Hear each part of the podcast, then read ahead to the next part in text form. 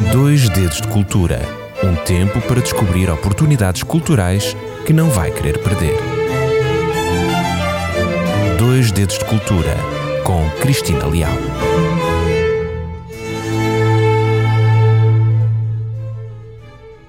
Olá, bem-vindo a mais um programa Dois Dedos de Cultura aqui na sua Rádio Clube de Sintra. Eu chamo Cristina Leal e é um gosto estar aqui consigo semanalmente.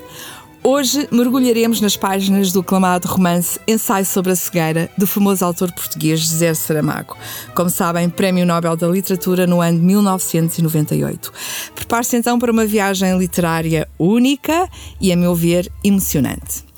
Há muito que eu queria ler algo sobre uh, José Saramago alguma coisa escrita por José Saramago. Confesso que fui protelando a sua leitura por motivações cristãs, talvez pelo ateísmo que ele professava e tanto aclamava, eh, mas estas feiras eu decidi conhecer melhor este autor. Para mim era importante ler algo dele, uma vez que ele foi premiado com o Prémio Nobel da Literatura. Então eu não escondo que iniciei esta leitura com um sentimento contraditório. Se por um lado passei anos e anos a ouvir a ideia de que Saramago era um autor difícil de ler, pelo seu estilo peculiar de escrita e por ser também um ateu confesso, este facto foi-me fazendo protelar a sua leitura talvez receosa de perder tempo e de não chegar ao fim da leitura do livro. Mas, por outro lado, algumas opiniões de pessoas que eu até valorizo garantiam-me que eu ia gostar de ler. Aliás, ele próprio se refere a esta obra da seguinte forma: Através da escrita, tentei dizer que não somos bons e que é preciso que tenhamos coragem para reconhecer isso. Afinal, com esta frase, ele não está assim tão afastado daquilo que a Bíblia nos ensina. E assim ganhei vontade, e nestes últimos dias, esta obra literária foi a minha grande companheira dos banhos de sol. Então, rapidamente e resumidamente, nesta inquietante obra, sem referência a nomes, locais e datas, tudo começa de uma forma inócua num semáforo. O sinal verde acende-se, enfim, bruscamente os carros arrancaram, mas logo se notou que não tinham arrancado todos por igual. Um deles ficou parado e confronta-se a humanidade com um homem que cega sem que ninguém perceba como é que ele cegou. Consulta um especialista e o diagnóstico é estranhamente inconclusivo.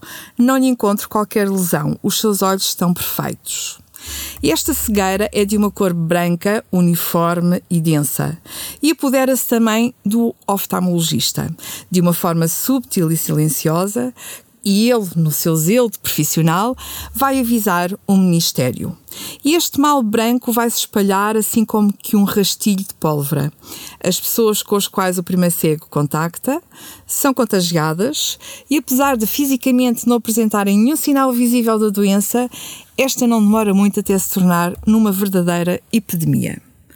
No início, e na tentativa de controlar o surto da doença, os responsáveis governamentais, depois de alertados pelo oftalmologista, colocam os primeiros contaminados em quarentena no antigo manicômio, no qual o acesso ao exterior é praticamente nulo.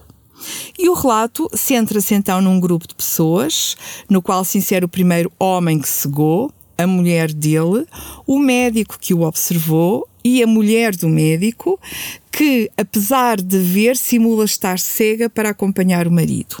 Faz parte também deste grupo de pessoas uma rapariga de óculos escuros, um rapaz estrábico e um velho de venda preta.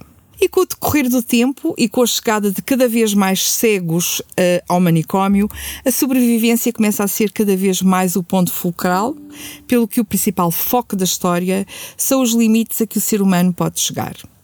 E o relato vai revelando que, conforme a sociedade se vai desintegrando dentro da epidemia, dentro desta cegueira e do respectivo isolamento, as condições vão piorar.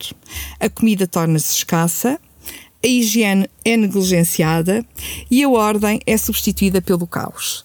E à medida que a cegueira se vai espalhando, a humanidade é testada e a moralidade da humanidade é colocada à prova.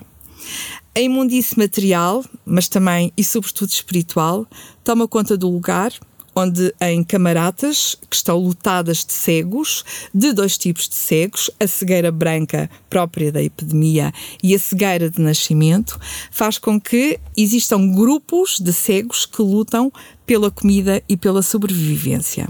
O grupo de sobreviventes enfrenta decisões difíceis do ponto de vista ético, incluindo confrontos com a violência e o desespero humano.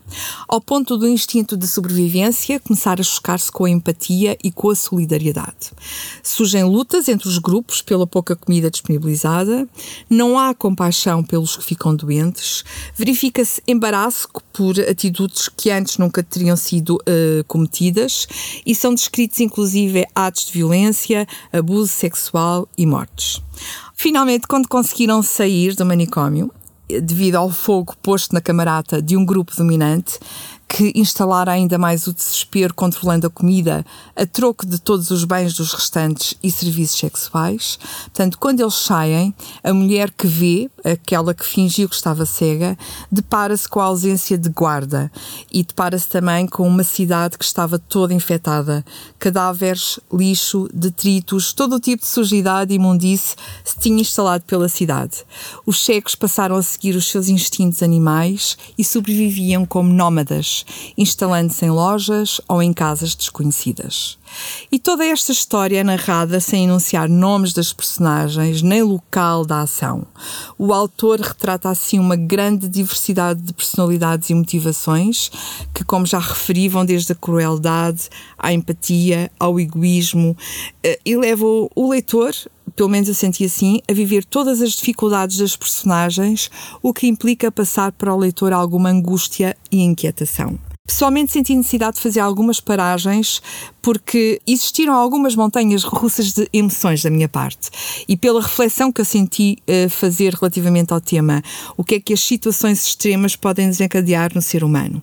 Se há livro onde o diálogo foi intenso entre o autor e eu que o lia, foi este. Foi demasiado intenso. Não tenho dúvidas de que a mensagem principal de José Saramago é o de questionar a moralidade da sociedade, mostrando como as normas sociais podem ser rapidamente abandonadas quando a estrutura se desintegra e, para o revelar, utiliza a cegueira como uma metáfora que expõe assim as fragilidades da sociedade.